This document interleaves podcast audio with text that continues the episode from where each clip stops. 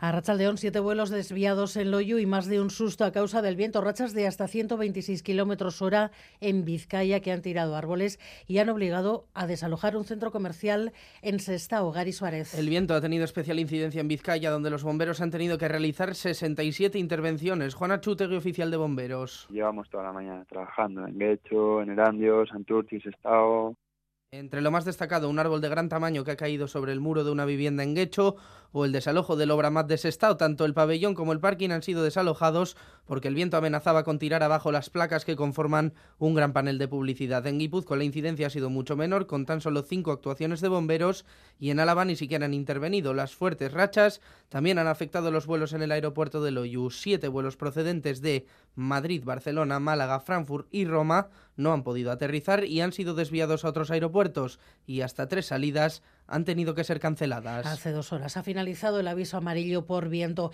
Jamás ha confirmado la muerte de su número dos en un ataque con drones contra sus oficinas en Beirut. No hay confirmación oficial, pero hay pocas dudas de que haya sido Israel. Sería la primera acción armada directa israelí en Líbano en 20 años y podría ser el detonante de la entrada directa de Hezbollah a una escalada del conflicto. Miquel, ahí estarán.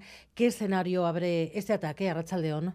A León, Israel golpea a la cúpula de Hamas con el asesinato de Salah al-Aruri y extiende la guerra a Beirut. Se trata de uno de los tres grandes nombres del grupo islamista junto a Mohammed Deif y Yahya Sinwar, y es uno de los cerebros de la operación del 7 de octubre. Con este golpe se cierra una fase en la guerra de Gaza y empieza otra diferente, ya que Israel ha cruzado una línea roja marcada por Hezbollah. El líder de Hezbollah, Hassan Nasrallah, dijo en su último discurso que un asesinato selectivo en Beirut tendría una respuesta contundente e Israel sabe de la potencia de la milicia chií que puede alcanzar Tel Aviv. Con esta operación en Beirut, Israel demuestra que cuenta con mejor inteligencia en Líbano que en Gaza, donde después de tres meses de guerra no ha podido localizar a ninguno de los grandes líderes de Hamas.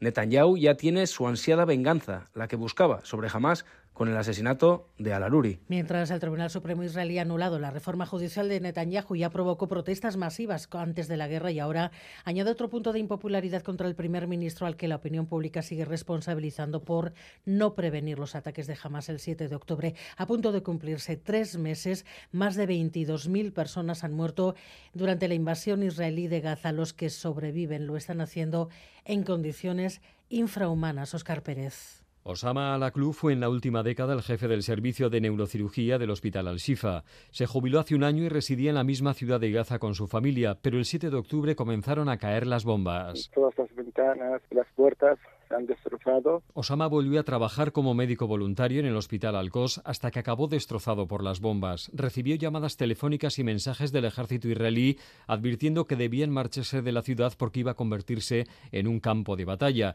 Se fueron a Deir Balá, en el centro sur de Gaza, pero las bombas no tardaron en llegar. Cada dos por tres hay bombas que se lanzan desde el aire o ametrallas que se lanzan desde los tanques. El bloqueo israelí les hace pasar hambre y sed y sobreviven en unas durísimas condiciones. Hay una aglomeración de gente terrible, digamos. En una, en una casa que debe haber solamente cinco o seis personas, hay 50 personas.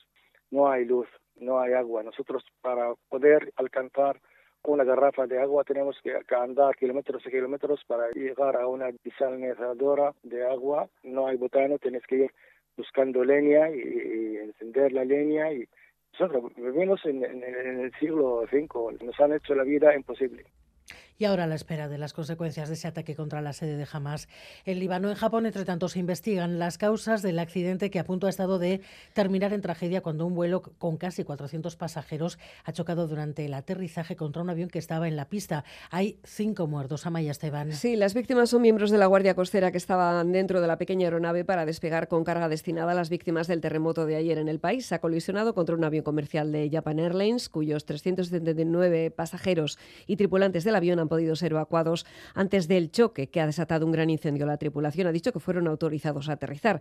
El accidente ha obligado a cancelar un centenar de vuelos en el aeropuerto. El avión de la Guardia Costera estaba en pista para salir rumbo a la ciudad de Guajima de 27.000 habitantes, la más castigada por el terremoto de 7,6 que golpeó ayer la costa occidental centro de Japón, causando al menos 55 fallecidos.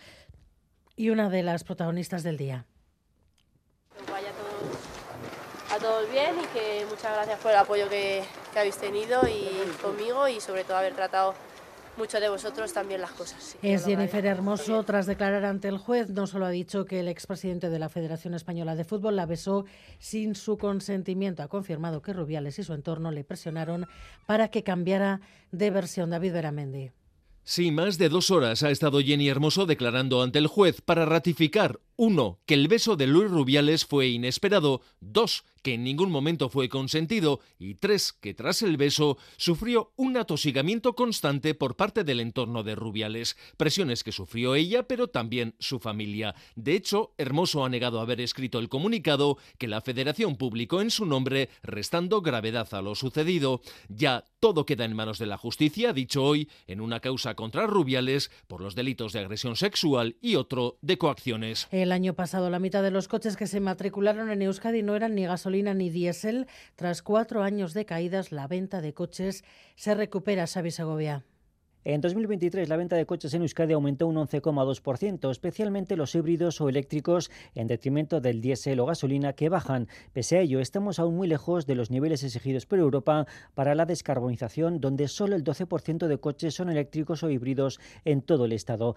En 2025 será un año clave para el despegue de estos modelos, cuyo precio se va a abaratar mucho. John Tolare Chipi, de Aso Motor. Pues de 30.000 euros tenemos ya un coche eléctrico. Creo que bueno, durante el año que viene veremos lanzamientos de nuevos modelos que pueden estar a partir de los 23.000 euros. El sector pide más ayudas para la compra de estos turismos, así como trámites más sencillos y mayor número de puntos de carga. Y a punto de llegar al pico de la gripe, más de uno ha entrado en el año nuevo entre Kleenex, paracetamol y mascarillas. Natalia Serrano. Sin estos virus, el que corren estos días entre nosotros es el de la gripe. Estamos en pico o a punto de alcanzar máximos. Enrique Peiró, responsable de programas de salud pública de Osakidecha. Estamos todavía en una fase elevada y, que puede eh, prolongarse todavía durante unas semanas y ahora mismo estamos exactamente en esas semanas que si no son el máximo, pues estaremos próximos al mismo. Aún así, nos apunta a que en otras temporadas hemos tenido tasas gripales significativamente superiores a las de este año. Sobre la respuesta asistencial, asegura que la mayor afluencia de pacientes se está superando. Bueno, pues de momento por nuestra parte es todo, Edu. Gerarte.